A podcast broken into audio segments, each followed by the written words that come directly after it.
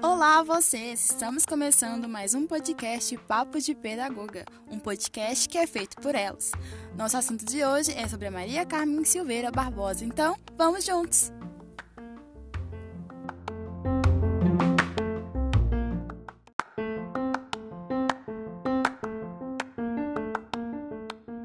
Papo de Pedagoga é feito por elas, Ana Cláudia Dias, Luísa Fernanda, Jéssica Xavier, Rayane Handley e eu, Paula Lopes.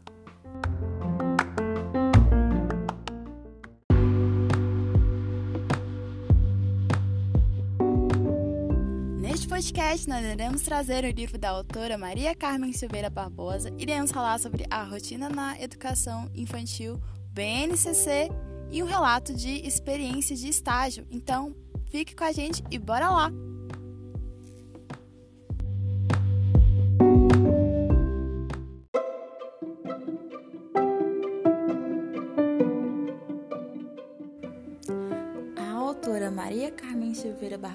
É doutora em Educação pela Universidade Estadual de Campinas. Atualmente é professora titular na Faculdade de Educação da Universidade Federal do Rio Grande do Sul e atua como professora permanente no programa de pós-graduação em Educação na linha de pesquisa, estudos sobre as infâncias e como professora colaboradora no programa de mestrado em educação da Universidade de Santa Cruz do Sul, na linha de pesquisa Aprendizagem, Tecnologias e Linguagens na Educação. Possui graduação em Pedagogia entre os anos de 1979 a 1983 pela Universidade Federal do Rio Grande do Sul mestrado em Educação entre os anos de 1984 a 1987 pela Universidade Federal do Rio Grande do Sul, com o título Estado Novo, Escola Nova: Práticas e Políticas de Educação no Rio Grande do Sul.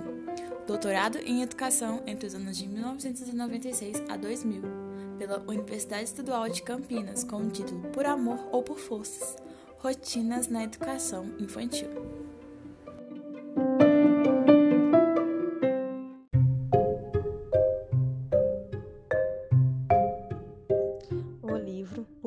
Por Força, Rotinas na Educação Infantil, de Maria Carmen Silveira Barbosa, conta com 12 capítulos, nos quais a autora apresenta discussões do processo social que constitui as rotinas na educação infantil.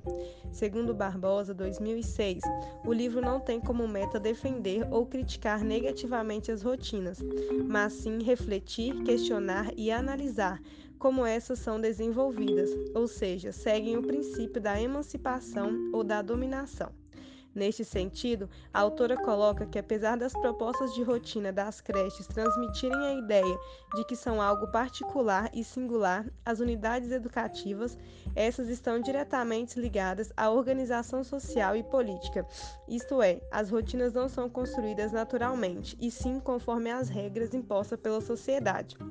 Assim, a rotina é um componente de grande importância para estudar e organizar os tempos e espaços das instituições de educação infantil, levando em consideração as especificidades dos sujeitos envolvidos.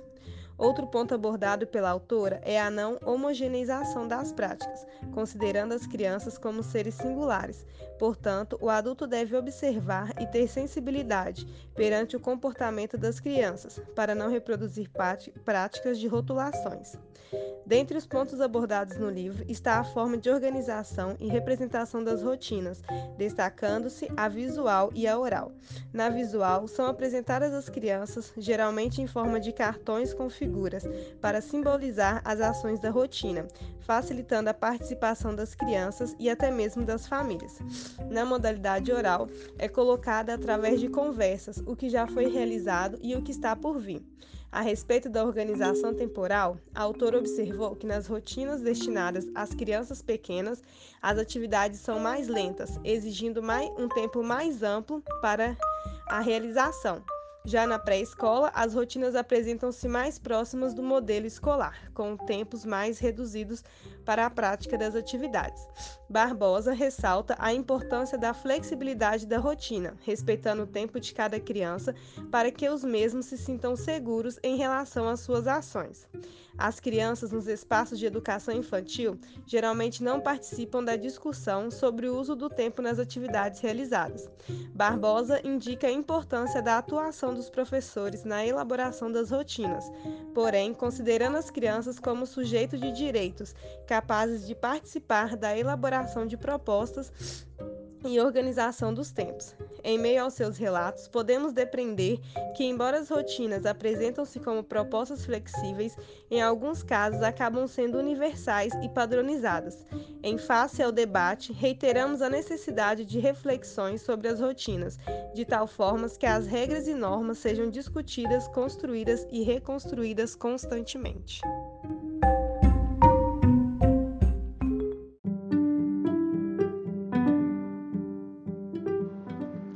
Rotina pedagógica é um componente de grande importância para estruturar e organizar os tempos e espaços nas instituições de educação infantil, levando em consideração as especificidades dos sujeitos envolvidos. São necessários momentos diferenciados, organizados de acordo com a necessidade biológica, psicológica, social e histórica das crianças.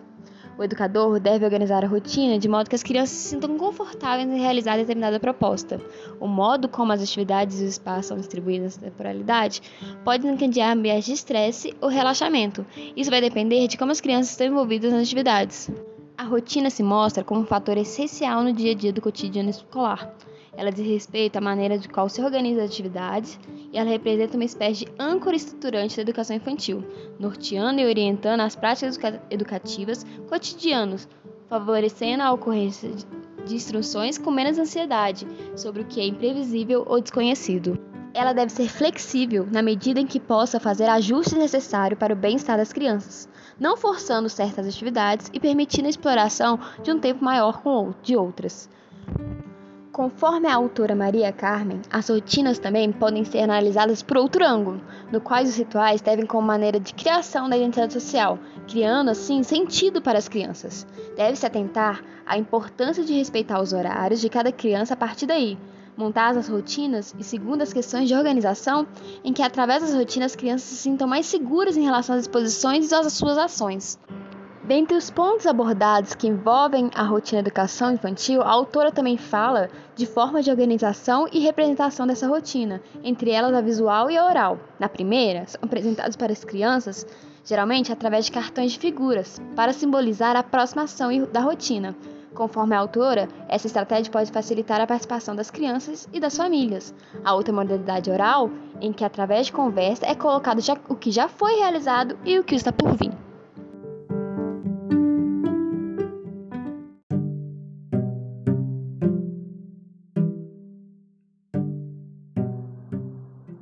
Na educação infantil, o objetivo de aplicarmos uma rotina para as crianças é organizar as ações no ambiente de aprendizagem, criar autonomia e noções de tempo e espaço.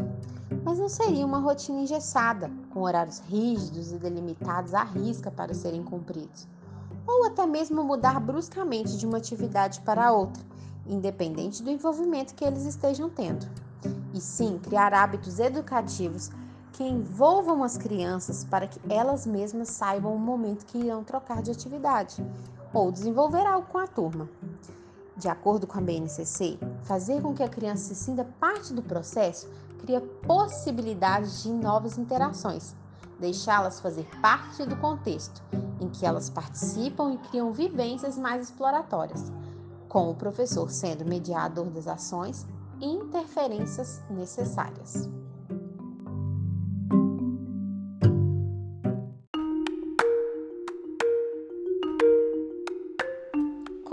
Rotina na educação infantil a partir das vivências de estágio.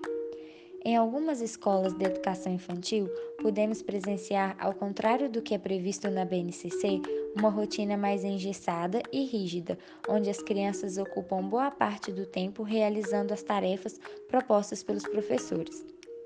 A rotina do dia a dia não é elaborada com a participação das crianças, e sim imposta pelos professores, o que não torna uma rotina significativa como é proposto. Podemos perceber também que de segunda a sexta-feira a rotina é sempre a mesma, sem nenhuma flexibilidade ou novas atividades, tornando o dia maçante e desinteressante ao longo do tempo.